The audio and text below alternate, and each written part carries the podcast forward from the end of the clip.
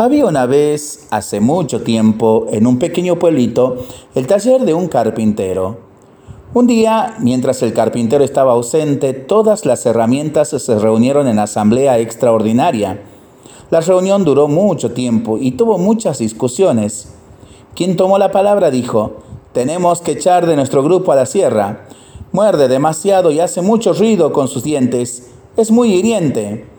Entonces otro dijo, nuestro hermano Martillo es violento, pesado y pega fuerte. Nos pone nerviosos. Lo queremos afuera. ¿Y los clavos? protestó otro.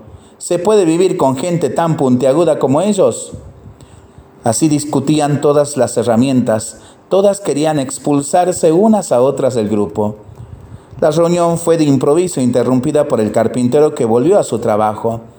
Todas las herramientas volvieron a su lugar.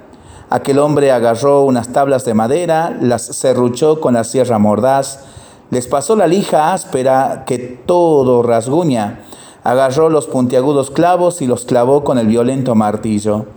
Así, una tras otra, todas las herramientas entraron en acción. El carpintero se sirvió de todas sus herramientas de mal carácter para fabricar una cuna, una estupenda cuna para recibir a su hijo que estaba por nacer, para recibir la vida.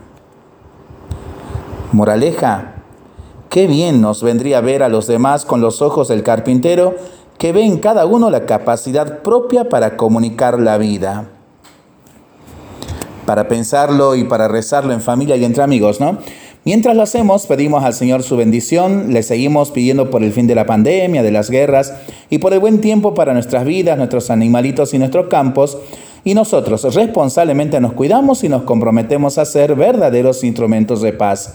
Que el Señor nos bendiga en el nombre del Padre, del Hijo y del Espíritu Santo. Amén.